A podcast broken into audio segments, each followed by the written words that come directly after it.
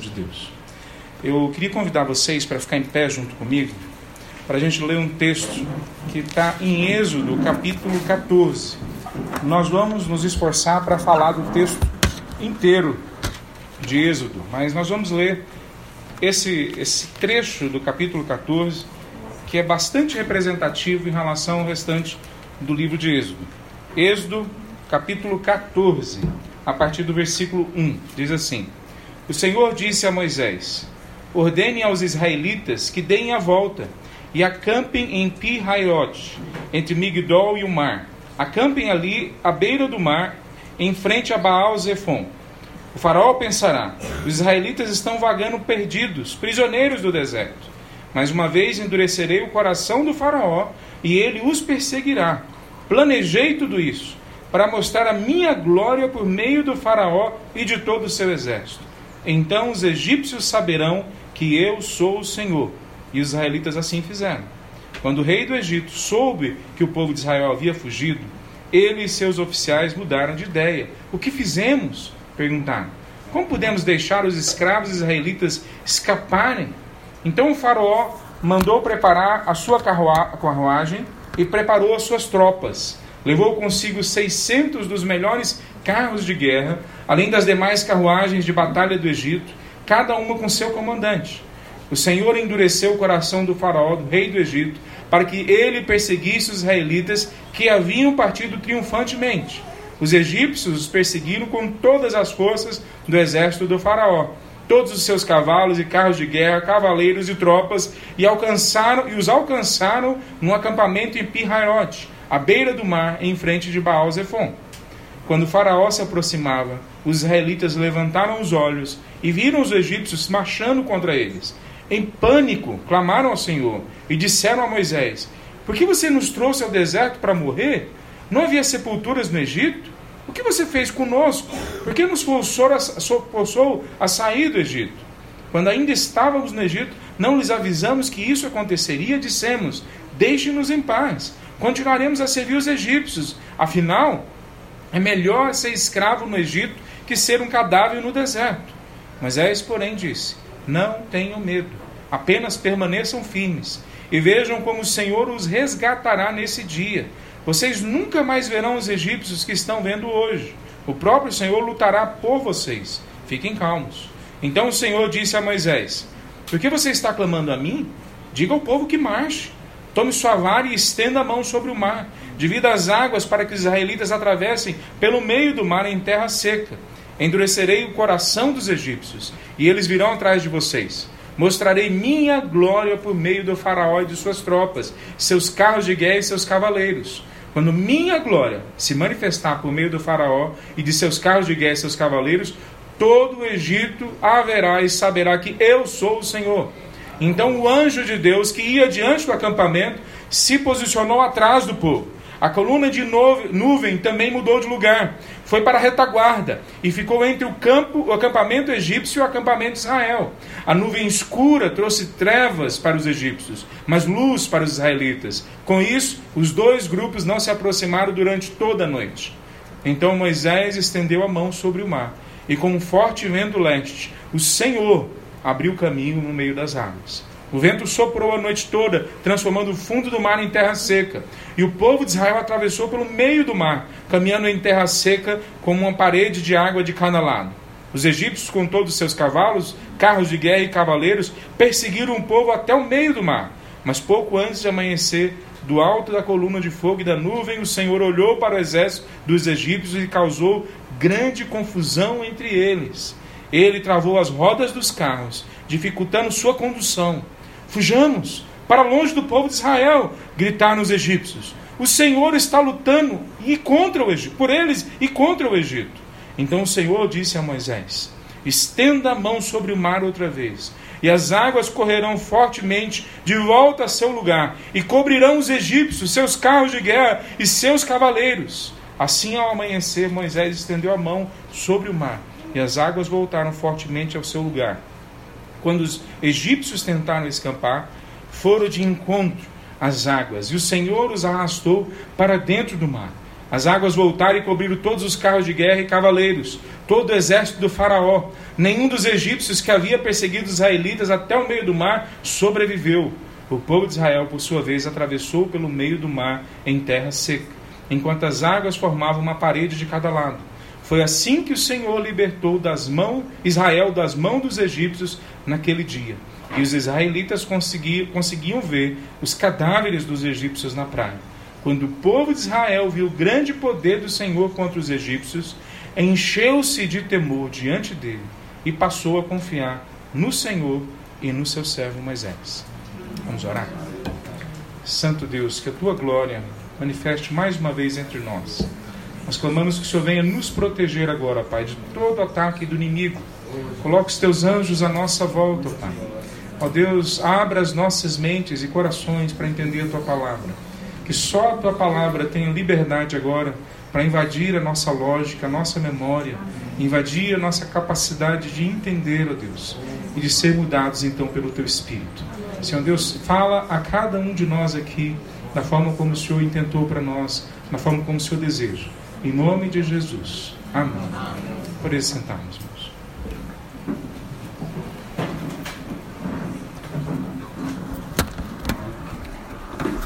A busca por a gente se tornar uma celebridade, por a gente ser pessoas famosas, para a gente ter sucesso. Essa se tornou a maior busca da história. Não é novo, na verdade, isso é bastante antigo. Mas nunca teve os contornos que a gente tem hoje.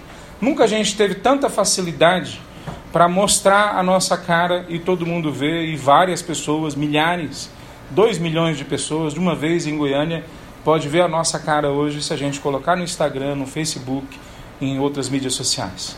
Nunca houve isso que nós temos hoje. Então nunca a fama, o desejo pelo sucesso foi tão forte como agora. Isso sempre foi uma coisa ah, que, que, brotou no coração do homem. Lá em Babel, há quase seis mil anos atrás, se é que a gente entende bem as datas ali na palavra de Deus, um grupo de pessoas que falava a mesma língua, mas divididas em clãs, mas juntas como um povo, pensaram em construir para si fama e glória. Não é muito diferente da gente hoje. Eles eram iguaizinhos a nós. Eles queriam dinheiro, eles queriam proteção, queriam segurança, queriam ter a certeza de que eles tinham tudo para viver sem ter que depender de outra pessoa, sem ter que depender de Deus. E Deus invadiu a história naquele momento. E o julgamento dele, naquele momento, foi acabar com a graça deles, a busca deles por sucesso por fama, por serem independentes de Deus. Eles são divididos pelo mundo, espalha. E um pouco depois, se você ler no capítulo 11 de Gênesis, um pouco depois disso, no capítulo 12, Deus reconstrói um desejo, um plano, um sonho no coração de um homem que ia impactar todas as famílias da terra. O nome desse homem era Abraão. Se o povo, ou os povos que tinham na época, queriam buscar a fama e a glória e o sucesso por eles mesmos, agora Deus falava para Abraão: através de você, todas as famílias, todos os povos, todas as pessoas da face da terra vão conhecer a minha glória. Agora não é mais a glória do homem, agora é a glória de Deus. Mas olha só que interessante. Aquilo que o pessoal estava procurando no capítulo 11 de Gênesis, que era ter proteção, cuidado, ser conhecido, ser reconhecido, e não conseguem, e são destruídos nesse processo, no capítulo 12, um homem que não está buscando isso é encontrado pela graça de Deus e ele tem proteção, cuidado, fama. Seis mil anos depois, nós falamos o nome de Abraão ainda hoje. Quando nós olhamos o livro de Êxodo, que é um conjunto com o livro de Gênesis e os outros três livros que vêm para frente, é o Pentateuco, né, os cinco primeiros livros da Bíblia, eles estão falando mais do que qualquer outro texto com clareza de que a Bíblia não está falando que Deus está trabalhando para nós sermos famosos. A Bíblia está trabalhando para mostrar para nós que só existe um personagem na história que realmente é importante. Só existe um ator na história que realmente faz a história andar, que planeja, que é importante e tem glória por causa disso. E o nome dele não é Moisés. O nome dele não é o faraó do Egito, talvez a pessoa mais rica do Egito, da toda a face da terra naquele momento. O nome dele é Jeová, o nome dele é Javé, o nome dele é Jesus de Nazaré, quando nós soubemos depois do Novo Testamento. Então, essa busca por fama, ela é bastante antiga. ela destrói a gente. E hoje, mais do que nunca, a gente tem visto, não necessariamente a profissão do coach, que eu sei que tem alguns exercendo bem exercido, mas a teologia coach, a teologia de que você pega uma pessoa, porque ela é importante em si mesma, e ela não precisa nem se arrepender, ela só precisa parar as arestas, apertar os parafusos, seguir o caminho do sucesso. E ela vai ser a melhor que ela puder ser, e ela vai ser melhor do que o outro, e ela vai ter sucesso, e ela vai crescer, e ela vai ter dinheiro. As pessoas vão reconhecer ela. Como eu falei, isso não é novo. Não só lá atrás teve isso, mas algumas décadas atrás surgiram alguns pastores. Sim, pastores. Padres também. Alguns religiosos. Não foram só no meio cristão. E foram para a televisão e criaram coisas chamadas como teologia da prosperidade, pensamento positivo, neurolinguística, né? não a neurolinguística, academia, mas esse uso né, de pensamentos positivos para construir uma realidade que não existe ainda. E hoje isso já está dentro da nossa, do nosso conversar, das nossas conversas, do jeito que a gente pensa. A gente já não consegue olhar para algumas dessas coisas e ver que elas não só não estão na Bíblia, mas como elas são um outro evangelho. Paulo fala lá em Gálatas que quando alguém apresentar um outro evangelho que seja amaldiçoado, joga isso para fora. O que é o evangelho? É a notícia de que Deus trouxe o êxodo para nós. É a notícia que Deus tirou a gente da escravidão e leva a gente agora para um outro local. Esse texto está falando sobre uma pessoa que tem fama e glória. E ele trabalha para que a glória dele seja claramente exposta diante de toda a face da terra. Essa pessoa é o Senhor Jeová. Mas olha só como a história desses homens parece com a nossa história. A história desses homens de 4 mil anos atrás se parece com a nossa história.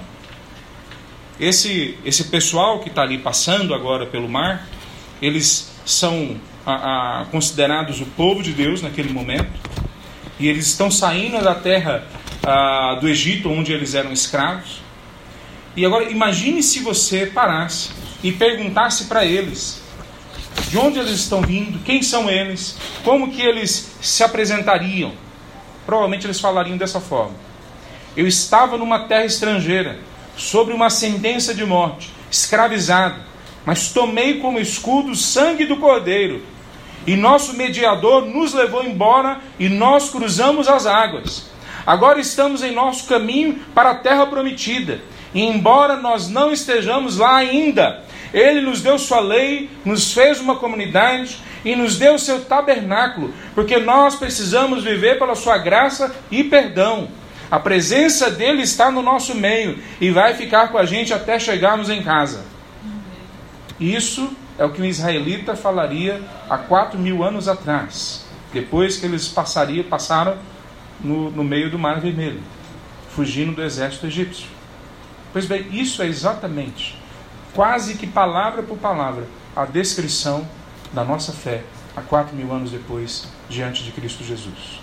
Nós estamos sob o sangue do Cordeiro.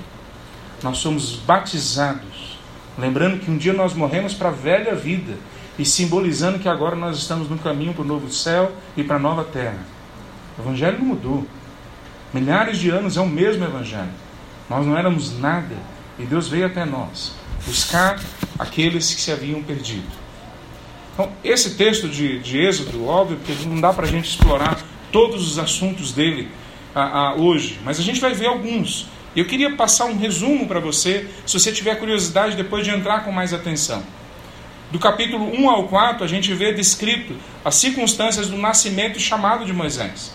É muito interessante, porque o chamado de Moisés é exatamente um modelo, um parâmetro, um tipo de chamado que Deus tem para todos nós. Não é só para Moisés, é para todos aqueles que são filhos de Deus, que são achados por Deus, que a graça entra na vida deles. E Moisés tem um monte de dúvidas, um monte de perguntas e questionamentos, e Deus lidar com todas elas. E coloca Moisés para representá-lo diante da face da terra. Do capítulo 5 ao 15, existe, registra a confrontação de Moisés com o faraó através das pragas do que, que vem e depois do êxodo de fato. Eu não sei se vocês se lembram das dez pragas, Na verdade, se a gente conta a travessia do Mar Vermelho, talvez a gente possa falar de 11, porque morreram vários ah, ah, dos melhores ah, do exército do egípcio ali. Então, talvez a gente poderia falar 11, mas de fato o que nós podemos entender daquele texto é que 11, 11 deuses foram vencidos ali. Cada uma daquelas pragas lidava com um deus do Egito. Eu não sei se vocês já viram um filme chamado Deuses do Egito. Não vejam. É um filme de péssima qualidade. Os atores são até bons, se esforçam, mas o filme é ruim. Ah, mas é interessante, é uma caricatura, caricatura do Egito antigo. Os egípcios iam morrer de vergonha daquilo dali. Né? Nem só, não só não apresenta nada do que a Bíblia fala, como nem historicamente mostra nada. É uma caricatura. Mas é uma caricatura bem interessante.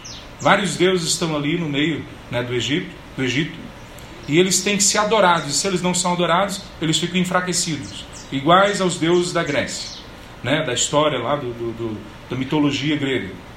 E quando nós olhamos isso, nós somos lembrados, se a gente sabe um pouquinho da história, e agora eu estou contando isso para você, que cada uma daquelas pragas lidar com um dos deuses que o povo do Egito adorava. Cada uma delas Deus mostra com clareza que Ele é acima de tudo e de todos. Então, quando a gente olha depois no capítulo 16 ao 18, a gente vê os três meses de jornada que eles vão até o Monte Sinai. Um monte que tinha sido falado para eles que o próprio Deus ia estar lá esperando eles. Imagina vocês numa estrada em que Deus manda o anjo dele pela, com a nuvem em cima para não deixar o sol te queimar com fogo à noite, uma coluna de fogo para não deixar o frio te congelar, te adoecer, e ele te protege uma caminhada de três meses. E você vai vendo a glória de Deus esse tempo todo. Quando eles chegam ao pé do monte, eles veem a glória de Deus em cima do monte. Imagina se dava para ter desconfiança, se Deus realmente estava ali. E eles vão até lá. Capítulo 16 ao 18 narra isso. Depois do 19 ao 23, detalha a aliança que é feita entre Deus e o povo de Israel, o povo de Deus. Que hoje a igreja foi colocada como uma videira brava, né? Dentro da videira, que é o povo de Israel, que é o povo escolhido lá atrás, o povo eleito. Aqueles que hoje aceitam a Cristo e se batizam são hoje parte desse povo. E ali conta a aliança que Deus fez. Veja, tem muitos que gostam de lembrar da história do Êxodo como o grande livramento que Deus fez na história, ou pelo menos no Antigo Testamento. É verdade. No Antigo Testamento é mesmo. Mas não foi só um grande livramento. Foi um grande livramento com uma aliança, com um trato, com um parâmetro de comportamento, de relação que eles estavam ali construindo.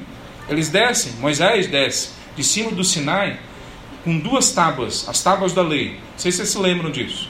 A gente aprendeu a, a, pensar, por causa do Hollywood, né? dos filmes de Hollywood, que tinha cinco mandamentos em cada tábua. Né? Ah, interessante essa ideia. Só não tem nada a ver com a Bíblia. Né? Ah, primeiro nós temos dez mandamentos. Depois, na sequência, ainda no livro de Êxodo, nós temos mais uns cinquenta e poucos mandamentos. E todos isso fazem parte dos termos da aliança. Para vocês se relacionarem com Deus, para nós nos relacionarmos com Deus, nós teríamos que seguir esse parâmetro. Deus é assim, ele funciona assim. Essa é a sua santidade. Está mostrado ali. Tem dois dois tabletes né, de lei, porque um vai ficar com o povo, outro vai ficar com Deus. Era assim que eram feitas as alianças. Dois povos faziam uma aliança, repetiam os termos da aliança em duas, em duas pedras. No futuro foram papiros, depois papéis, como nós temos os nossos contratos hoje. Cada um ficava com uma cópia. Essas duas cópias, no caso do povo de Israel, foi colocada dentro do templo de Deus, as duas juntas, porque Deus vinha até o seu povo naquele local falar com eles. Ali estão os termos da aliança. Depois, no capítulo 21 a 31, fala dos 40 dias e 40 noites que Moisés está lá em cima, no, na, na, no monte, recebendo, conversando com Deus. No 32, fala desse evento horrível, que enquanto Moisés está lá em cima, eles resolvem fazer um Deus para eles. O que o texto indica não é necessariamente que eles estavam querendo abandonar Jeová, a Deus, o que o texto indica é que eles não entenderam nada sobre quem é Deus. E se a gente não consegue ver Deus, vamos fazer alguma coisa que representa Deus para nós. Parece que é isso que eles estão querendo. E Arão fica com medo do povo, pega as coisas que eles têm joga no fogo e molda um bezerro, para representar talvez o que eles entenderam que era Jeová, quem era Deus. Agora tinha um bezerro ali que eles iam adorar. Não é exatamente isso que muitas vezes nós fazemos? Ao invés de deixar Deus se apresentar nos seus termos, se apresentar quem Ele é, nós falamos: não, não, não, meu Deus, o meu Deus é assim. Meu Deus é assado. Não, meu Deus, Ele é amor. Ele é só amor, Ele ama todo mundo. Não tem nenhuma exigência. O meu Deus é justiça. Quem não segue os parâmetros dele está fora. Quer dizer, nós começamos a definir Deus do jeito que a gente quer. Ao invés de olhar para a palavra dele e deixar ele falar quem ele é. Nós cometemos o mesmo erro vez após vez. E que terrível é isso que eles fizeram. É como você cometer adultério na sua lua de mel. É isso que o povo fez. Enquanto Deus estava entregando os termos da aliança, enquanto Deus estava entregando a aliança para pôr no dedo deles, eles estavam cometendo adultério com outro Deus.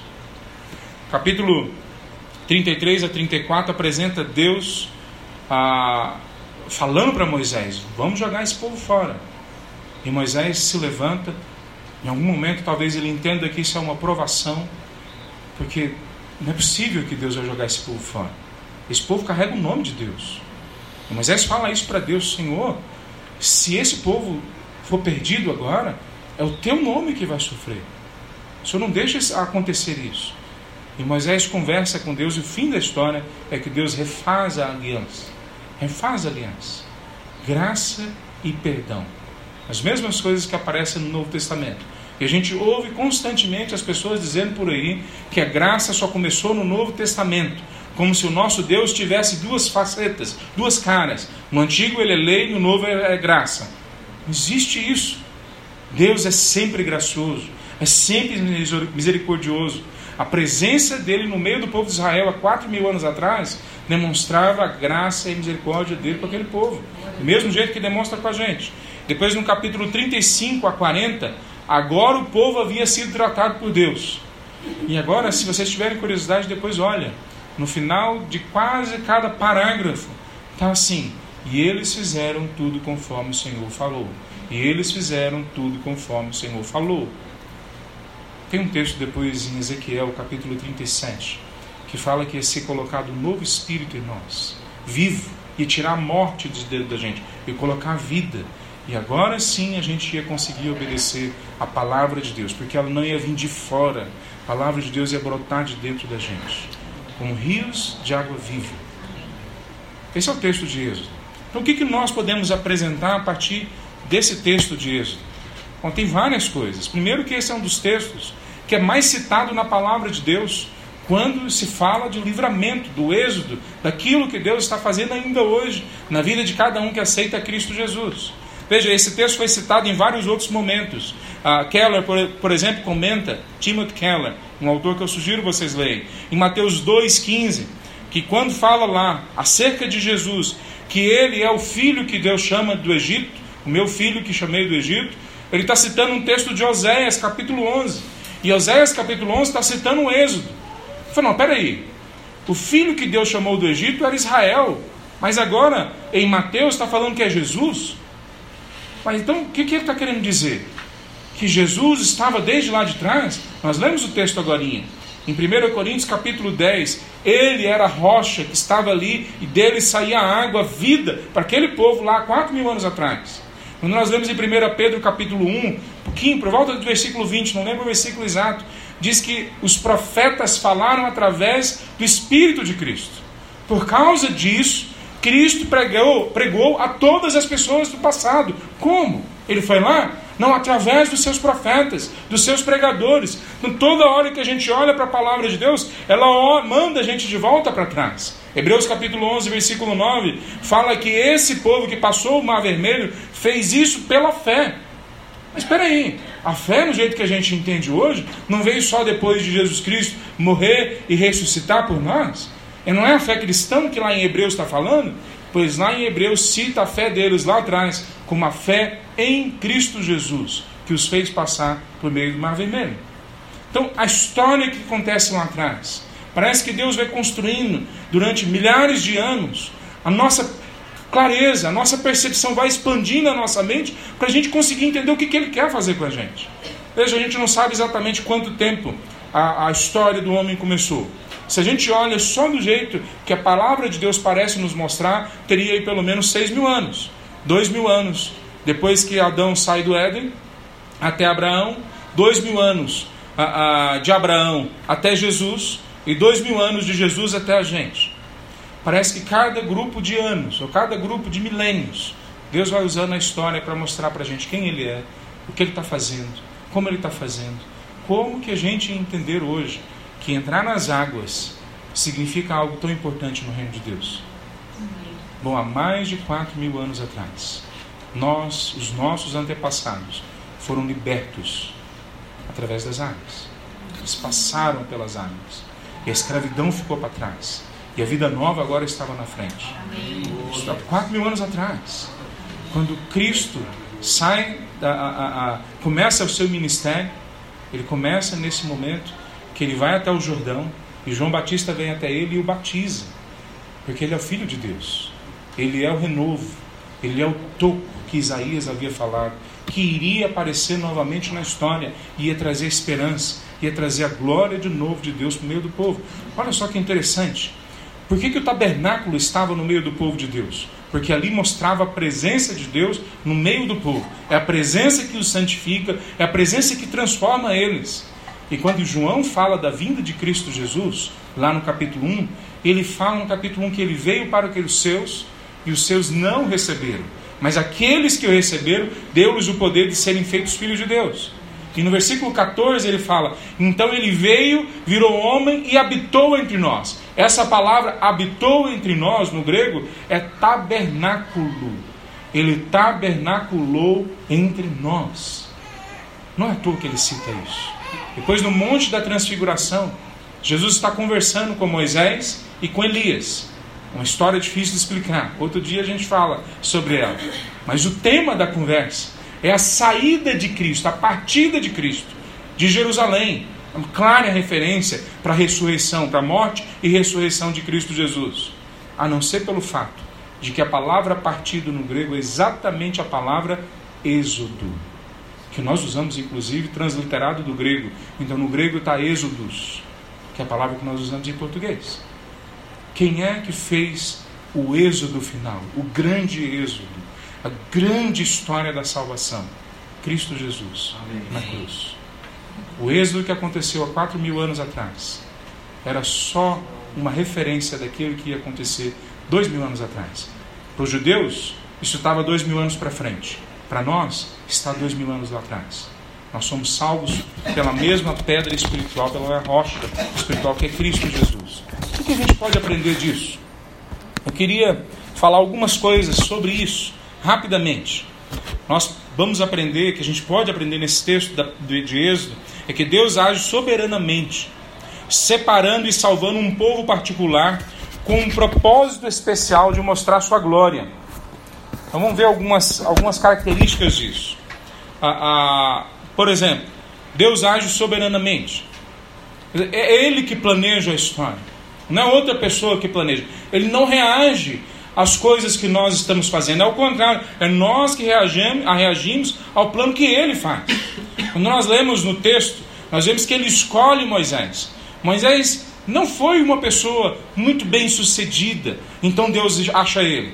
Olha só, ele não precisa nem de coaching, né? Moisés é o cara cresceu junto com, com a família de Faraó. E esqueça aquele padrão de Hollywood que tem uma família nuclear, né? mamãe Faraó, papai Faraó e dois filhinhos, um adotado e o outro. Não existe isso. Né? Nada no Antigo Testamento indica para nós que tinha uma família nuclear. Mas é fato que, que Moisés cresceu dentro ali daquele ambiente, teve tudo que precisava. E com 40 anos de idade, com tudo que ele precisava, ele vira um assassino. Pois é, um assassino se torna o grande Salvador do Antigo Testamento. Aquele que iria apontar para Cristo Jesus que viria depois. Um assassino. Coach nenhum. Né? Conselheiro nenhum. Preparador, professor nenhum conseguiria transformar Moisés em quem ele virou. Mas Deus o selecionou, o escolheu, o elegeu soberanamente. Deus demorou 40 anos para ensinar aquele menino, né, que agora não era mais menino, 80 anos de idade, ele vê a sarça ardente e Deus fala com ele. E Moisés agora já tem outra postura. Se com 40 anos ele achava que ia mudar o mundo, agora com 80 anos ele fala: Senhor, escolhe outro, não sou eu. O senhor já viu que quando eu pego as coisas para fazer, o negócio vira confusão. E Deus fala para ele. Eu, aliás, é um dos textos que Deus mostra mais a sua paciência. E por isso, quando eu vejo jovenzinhos se, se debatendo com, com as coisas claras que Deus já mostrou para ele, eu falo assim: se Deus teve paciência, ah, vamos tentar ter também, né? Deus vai mostrar para eles a direção que eles têm que ir. Eu estou falando de jovenzinhos, mas às vezes jovenzinhos de 60 anos, né? de 70, de 80, homens e mulheres que ficam lutando contra Deus. Deus sabe trabalhar com a gente, mesmo quando a gente luta contra Ele. Ele nos escolhe. E Ele não escolhe só Moisés, Ele escolhe o Faraó. Ele é soberano na escolha desse homem. O grande inimigo do Antigo Testamento do povo de Deus, que é Faraó, é escolhido por Deus para ser quem ele é. Veja só, a soberania de Deus não significa que Faraó não causou aquilo. Não é isso. A soberania de Deus significa que Deus olha desde o passado tudo que vai acontecer para o futuro. E ele espera o momento certo para cumprir a sua vontade. Em o momento certo, eles já conheciam esse momento e sabia que aquele homem ia ter o coração duro. Quando a gente olha a história, nós sabemos que ainda no começo, no capítulo 3, a, a versículo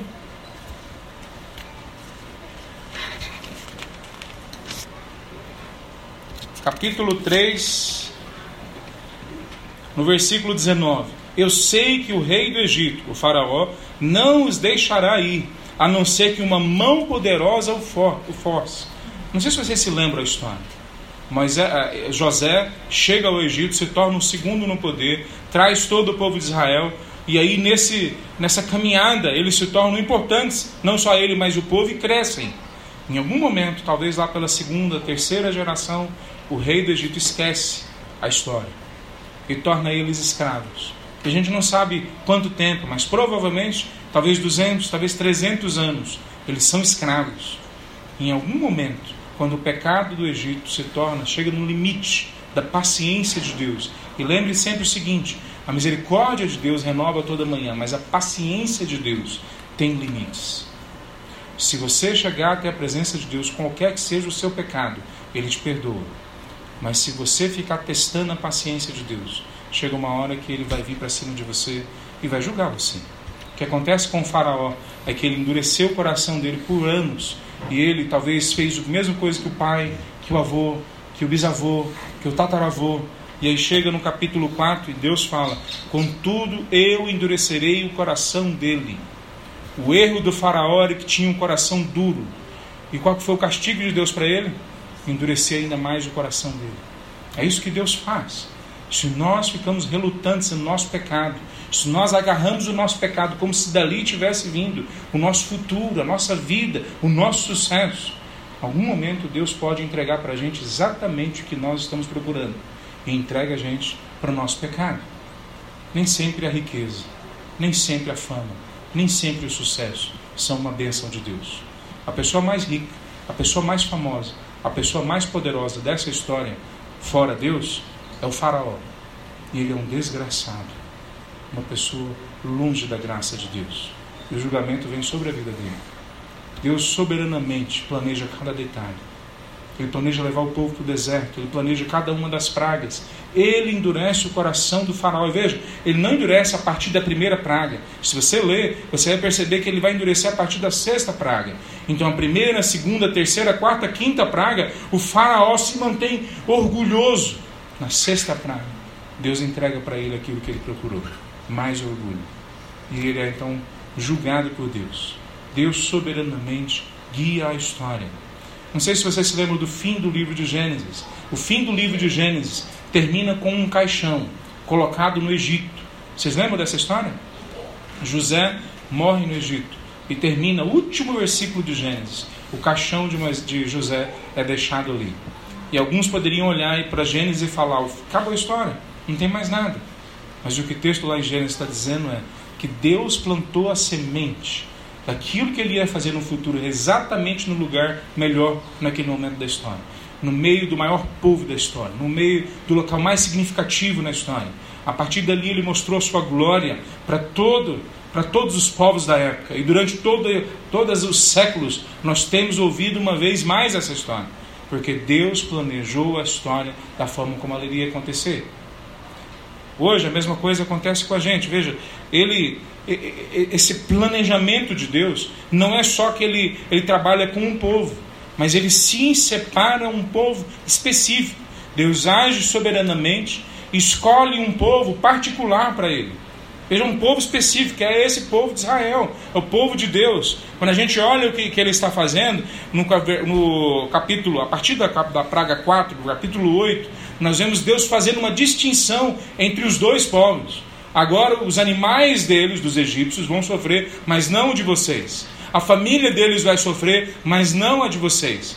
Deus não está fazendo simplesmente uma distinção entre os egípcios e os judeus. Não, não é tão simples assim. Deus está fazendo uma distinção entre aqueles que se colocam diante dele, submetem a ele, servem a ele e aqueles que não. Aqueles que não querem servi-lo. É essa distinção que ele está fazendo. Quando a gente olha, por exemplo, no capítulo 12, no versículo 38, fala que na saída do povo de Israel, não sai só o povo de Israel, mas sai um conjunto de estrangeiros misturados com o povo de Israel. É de se supor que no meio do povo de Israel tinha também egípcios no meio deles. Olha, quando Moisés, antes dessa parte da história, vai para Midian, ele chega lá no meio do povo midianita, que também eram descendentes de Abraão, e quem que ele encontra lá? Um sacerdote, que o nome dele é Jetro, e ele se casa com uma filha de Jetro. Quer dizer, não é só o povo de Israel, é o Deus, o Deus de Israel, é o Deus de todos os povos. Quando nós olhamos ainda para a nossa surpresa, no capítulo 19 de Isaías, diz o seguinte, lá no versículo 25: que Egito é o meu filho amado e a Síria é a minha criação querida. Como que o Egito é o filho amado de Deus, se agora Deus julga ele? Porque Deus é o Deus de todos os povos. No capítulo 4, no, no versículo 22, fala de Israel que ele é o filho mais velho. Não é exatamente essa afirmação depois que nós temos no Novo Testamento, ou é essa lógica que chega no Novo Testamento, que ele é o primeiro de muitos, Jesus Cristo, está apontando de novo para ele, através dele, nós, que não somos judeus, desde lá de trás, era previsto que nós fizéssemos parte. Mas sim, Deus faz uma distinção entre quem pertence a ele e quem não pertence. Deus conhece os que são seus. Seria muito bom talvez não. Mas no, no geral, né, a gente talvez acharia que seria muito bom se todos nós fôssemos crentes em Cristo Jesus, só porque pegamos a Bíblia e viemos para um culto no domingo. Mas não é assim que a Bíblia apresenta para nós. O que a Bíblia apresenta para nós é que Ele conhece os que são seus, de dentro para fora. Você pertence a Ele? Terceira coisa que esse texto nos ensina é que ele age soberanamente, separa ou separando um povo particular, para que através desse povo possa vir aplicar, começar, realizar um projeto especial.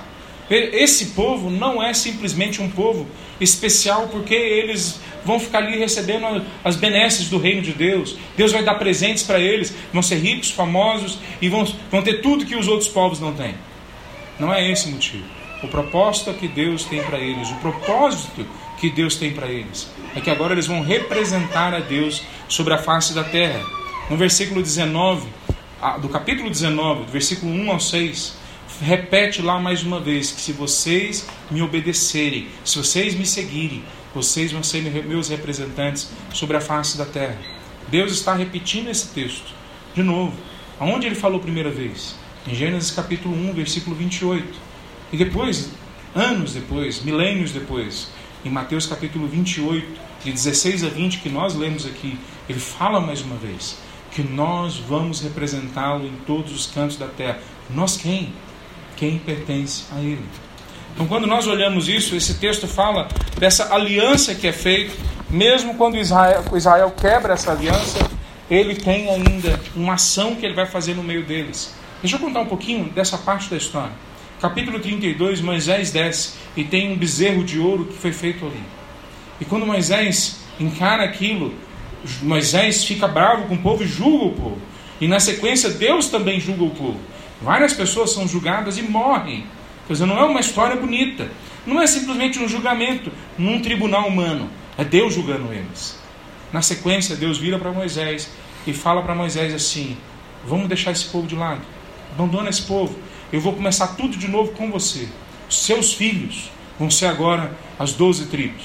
Nós vamos ter outra, outro início. E Moisés se coloca diante de Deus e fala: Senhor, não. Se o senhor fizer isso, o seu nome vai ser prejudicado, a sua glória. Não faz isso, mas se o senhor for fazer isso, tira o meu nome. Eu não quero fazer parte disso. Quer dizer, Moisés é testado, é provado, e ele entende que a glória de Deus é mais importante. Mas não é exatamente essa a tentação que muitas vezes a gente tem. Eu vi falar de uma igreja televisiva, talvez vocês conheçam ela, que está reescrevendo a Bíblia. Aí o meu cunhado me disse o seguinte: não, parece que não é isso, não é que eles estão reescrevendo a Bíblia. O que eles estão fazendo é reescrevendo a continuação da Bíblia. Eles sim são os descendentes do povo de Deus. Não as outras igrejas, não aqueles que professam a fé evangélica, cristã, que lê, mas eles são. E aí, eles começaram tudo de novo. Todo mundo errou, eles estão acertando. Toda a história, dois mil anos de igreja, de homens e mulheres que entregaram suas vidas aqui no Brasil, na África, na Ásia, por causa do Evangelho, nada valeu. Nós agora vamos começar tudo de novo. Não é muito tentador? Nós, a Calvário, agora vamos considerar todo mundo um fracasso. Só a nossa igreja que vale a pena. Isso é um teste que muitos pastores, muitas igrejas, muitos crentes têm fracassado. Mas Moisés não fracassou. E aí na sequência Deus fala para ele: tá bom, tá bom, eu vou com vocês. Mas eu vou na frente de vocês. Eu não vou no meio de vocês. Não no meio. Eu sou santo. É muito perigoso para vocês. Eu vou destruir vocês no caminho. Não vai ser bom para vocês. E Moisés parece, pelo texto, não sabe muito bem como reagir no primeiro momento. E ele fala: Senhor, então me, me fala o seu nome me mostra a tua, tua glória. Capítulo 33, lê depois isso. E Deus, aí no começo do capítulo 34, entrega uma parte, fala com ele mais um pouco, e leva Moisés para um local sozinho, e passa e mostra quem ele é para Moisés, mostra a glória dele, e fala o nome dele. E eu sou misericordioso. Olha como ele diz lá, Êxodo capítulo 34. Deus passa diante de Moisés e fala: O Deus de compaixão e misericórdia, sou lento para me irar e cheio de amor e fidelidade, cubro de, mil, de amor mil gerações e perdoo o mal, a rebeldia e o pecado. Contudo, não absolvo o culpado, trago as consequências do pecado dos pais sobre os filhos até a terceira e quarta geração. No mesmo instante, Moisés agora, conhecendo o nome de Deus, vendo quem Deus é, sabendo, tendo sido declarado com todas as palavras que Deus é gracioso e misericordioso. Aí ele faz o seguinte, versículo 8: Moisés, no mesmo instante, se prostrou com o rosto no chão e adorou. Em seguida disse: Senhor, se é verdade que te agradas de mim, peço que me acompanhe na jornada. É verdade que o povo é teimoso e rebelde, mas eu te peço que perdoes nossa maldade e nosso pecado, torna-nos como tua propriedade especial, específica, particular. O que, que Moisés está fazendo? Moisés está, está conversando sobre a glória de ele, não sabe, talvez no começo, como conversar com Deus. Mas ele não quer que Deus vá lá fora. Veja, seria muito cômodo para nós. É muito melhor Deus não estar tá dentro da nossa vida, pelo menos num olhar mais humano. Porque se Deus está aqui no meio da gente e a gente peca, Ele é fogo consumidor. É melhor Deus estar ali numa distância segura. Toda vez que a gente precisar, a gente vai até lá Ele. Toda vez que a gente precisar de dinheiro, de, de algum consolo, de alguma coisa, a gente vai lá. Mas no dia a dia, deixa fora disso. Deixa a nossa vida correr, deixa o negócio andar. Talvez Moisés, no primeiro momento, possa ter pensado: talvez não é melhor assim? Deixa Deus lá fora. Né? Ele vai estar aqui de qualquer forma. Ele vai lutar contra os nossos inimigos, ele vai levar a gente para a terra prometida, mas deixa ele lá fora. E Moisés se ajoelha e fala: Senhor, se o Senhor se agrada de mim de verdade, se o Senhor conhece mesmo que eu sou teu, vem no meio da gente. E Deus ouve a oração de Moisés e vem para o meio do povo. Meus irmãos, no Novo Testamento, o Espírito Santo não fica em volta da gente, ele fica dentro da gente. Amém. E ele vem para dentro da gente. para a gente ser santo. Não porque a gente é certinho, mas porque Ele quer transformar a gente de dentro para fora. A presença dele é que nos santifica. A presença dele é que faz a gente ser novo, diferente, ter vida plena, alegria. Não é a nossa religiosidade. Não, não confunda as coisas. Não é o nosso conhecimento. Embora tudo isso possa ser muito útil, o conhecimento bíblico vai nos levar de volta a entender quem Deus é, o que Ele está fazendo com a gente. Mas é acima de tudo a palavra de Deus morando dentro de nós, Cristo Jesus. Quarta coisa que nós aprendemos: esse Deus que age soberanamente, escolhe um povo particular com um propósito especial, faz isso para mostrar a sua glória, a glória dele. Olha, à medida que nós vamos caminhando pelo texto, por exemplo, no capítulo 15, que é logo depois que eles saem do Mar Vermelho, Moisés começa uma música para Deus. E qual é a música que ele começa? Nós vencemos os nossos inimigos. Nós sim, né? Mengo, né? Sei lá qual que é o seu time, né? Ele faz uma torcidona porque nós somos bons. É essa a música dele? Olha como começa a música e como começa, a gente pode ter ideia de como ele vai continuar. Cantarei ao Senhor, pois ele triunfou gloriosamente, lançou no mar o cavalo e seu cavaleiro. É ele que venceu, é ele que lutou, é ele que tem glória, não somos nós. Não é na nossa profissão que nós sabemos fazer alguma coisa, em nada nós sabemos fazer alguma coisa. Depois Jesus esclareceu isso em João capítulo 15, versículo 15, e ele fala assim: Sem mim vocês não podem fazer nada. Nós não podemos ser pai, ser mãe, ser filho, ser empregado, ser profissional, ser empregador. Nós não conseguimos ser nada. E quanto mais nós tentamos, mais a nossa agenda se enche, mais o fardo cresce em cima da gente, mais duro, difícil fica, mais remédio a gente precisa para manter a gente longe da ansiedade, mais a gente precisa de coisas externas para tomar conta do nosso balanço, porque a gente não consegue se manter em pé. Mas a hora que a gente chega diante de Deus e fala, Senhor, não consigo, eu entrego diante do Senhor o meu fracasso, as minhas fraquezas, as minhas limitações, e os meus sucessos também. Sou, foi o Senhor que me deu eles. E se não foi o Senhor, tire da minha vida, porque só o Senhor pode fazer isso, me dar vida de verdade. Quando nós fazemos isso, nós começamos a cantar junto com Moisés. Ele cantou gloriosamente ao Senhor que triunfou, não a ele que triunfou, à medida que Deus vai fazendo as pragas, ele faz Faraó reconhecer que a glória pertence ao Senhor, faz os egípcios reconhecerem, faz o povo de Israel reconhecer, faz todos os povos reconhecerem a glória do Senhor e faz todas as gerações até o fim dos séculos reconhecer que a glória pertence ao Senhor. Então, será que nós somos especiais? Depende. Depende de como você olha essa pergunta. Piper, um escritor, apresenta dessa forma. É como se a gente tivesse uma, uma, uma, uma árvore que você tem a raiz, o caule, né, o tronco e as folhas. A raiz é a glória de Deus. A parte mais importante. Aonde tudo começa é o alvo. O tronco são os propósitos de Deus, plano de Deus. Quer dizer, o alvo final de tudo que Deus faz é sua glória. Mas ele sim cumpre as suas promessas, ele tem planos, ele cumpre essas promessas e vai construindo a sua história. E aí os, os galhos, as folhas em cima, é aqueles que ele abençoa. Ele sim nos abençoa. Então, sempre o propósito de Deus para nós tem em primeiro lugar a sua glória. Mas aí vem na sequência. Ele faz a sua glória, e à medida que ele faz isso, ele cumpre as suas promessas, os seus propósitos, ele cuida de nós. E aí ele nos abençoa. Então nós somos especiais. Em Cristo Jesus nós somos especiais. Porque nós estávamos mortos em nossos delitos. Porque nós éramos inimigos de Deus. Porque nós não valíamos nada. Porque mesmo quando a gente tentava produzir alguma coisa boa, o profeta diz que nossa justiça, o melhor do que a gente podia produzir, eram trapos de imundícia. Mas aí Deus vem, por causa da sua glória, porque Ele arquitetou um plano eterno nos abençoe. Então o texto todo está mostrando que Deus não quer colocar Moisés como grande herói. Não é Moisés. Essa história não está falando dos grandes libertadores da humanidade.